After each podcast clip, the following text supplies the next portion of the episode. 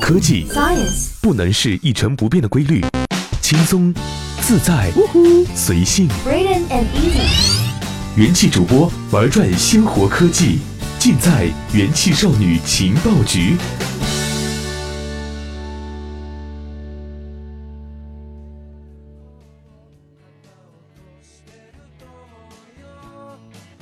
欢迎收听用智商捍卫节操，用情商坚守美貌的元气少女情报局，我是珊珊。本节目由喜马拉雅 FM 独家播出。珊珊最近呢是在找工作，朋友告诉我，千万不要招聘启事上说什么就信什么。比如说有些工作写的是九九六，实际上有可能是零零七。好吧，看来现在加班已经是职场人士非常痛苦，但是又没有办法回避的行内潜规则了。那么长时间工作到底有什么样的一些危害？我们又该怎样去解决呢？其实早在一九三零年，经济学家约翰凯恩斯就说过，我们的孙辈每天只需工作三个小时，依据是经济和技术的进步能够大大的缩短人们工作的时间。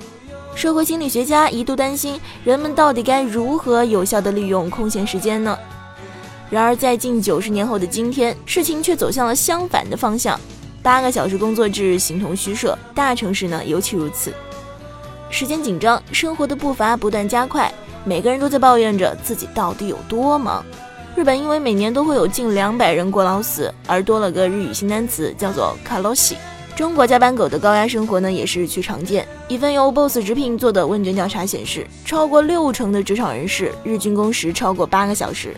而 BBC 援引北京师范大学一位研究员的报告则称，中国在职员工平均每年工作两千到两千两百个小时，这个数据是远高于美国的每年工作一千七百九十个小时，荷兰的一千四百一十九个小时，德国的一千三百七十一个小时。甚至是新加了卡洛西的日本的一千七百一十九个小时，过劳死是最极端的，但是潜在的慢性伤害也是不容忽视。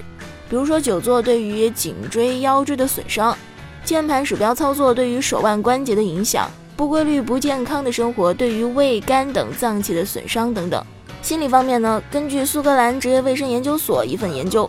每周工作时间超过五十五个小时的员工，患有抑郁和焦虑症的风险是每周工作三十五到四十个小时的员工的一点七倍。对于这些风险的警示以及预防改善的措施，相信大部分人都见过不少吧。不管是朋友圈、微博聊天群里呢，也不乏是有热心转发养生指南和风险警示的家人还有朋友。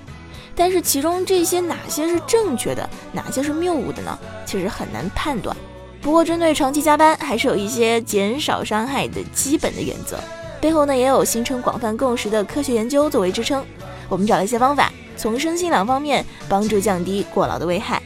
对着电脑坐一天很疲惫，但是站立办公也不是它的替代品。长时间站立一定会增加膝盖的负担和患静脉曲张的几率，好好坐着，一定程度上就能够减少肌肉的损伤。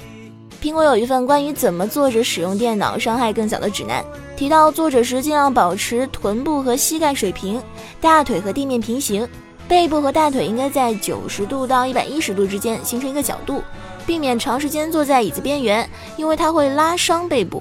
把脚呢是放在地板上，或者是用脚凳支撑，以减少大腿后部的压力。不过呢，久坐终究是伤身的。已经有充分的研究表明，它会增加人们罹患心脏病和糖尿病的风险，最终呢是会导致更高的死亡率。所以，再好的坐姿也不宜久坐，最好每隔半个小时起来活动一下。第二个呢，就是防蓝光贴膜其实没有用，眼睛和调节显示器的设置呢可以减轻危害。咱们应该听说过这个蓝光有害的说法，也见过防蓝光玻璃、防蓝光眼镜。它们是真的有效的吗？其实市面上号称过滤蓝光的眼镜，由于缺乏统一的行业标准，产品个体的有效性难以准确的界定。不过，根据美国德州盲人与视力障碍学校的说法，一副黄色镜片的眼镜呢，的确是能够过滤许多蓝光。眼镜店里防蓝光镀膜理论上也有一定的作用。关于防蓝光贴膜，台湾中央大学曾经检测过市售的十款防蓝光贴膜的作用。结果发现，这些贴膜只是把屏幕变暗，蓝光本身呢并没有什么变化。这主要是因为手机光源波长大多在四百二十纳米以上，而防蓝光贴膜的主要作用是在四百二十纳米以下的光线。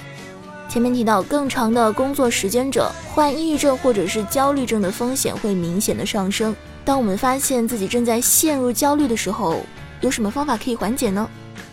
首先是多晒太阳。其实，在这里啊，LED 灯光的光照也是有效的。三百瓦的灯泡在十米之内照射二十分钟就有效了。不过注意，这个不要在晚上进行啊，因为有可能会阻止褪黑色素的分泌，影响睡眠。第二个就是锻炼一下啦。但是不要虐自己啊！第三是练习正念冥想，每天进行正念冥想练习，已经被研究证明可以缓解压力、改善专注力。最后，如果还是不开心，记得就医，或者是至少进行心理咨询。这并不是什么丢人的事儿，因为心理也是需要按摩的。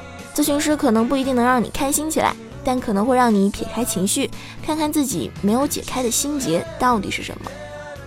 好了，今天的节目就到这里，希望里面的一些小技巧能对你有所帮助，更加希望这些技巧你永远都用不上，我们每天都可以朝九晚五，按时下班，好好生活。我是珊珊，我们下期再见喽。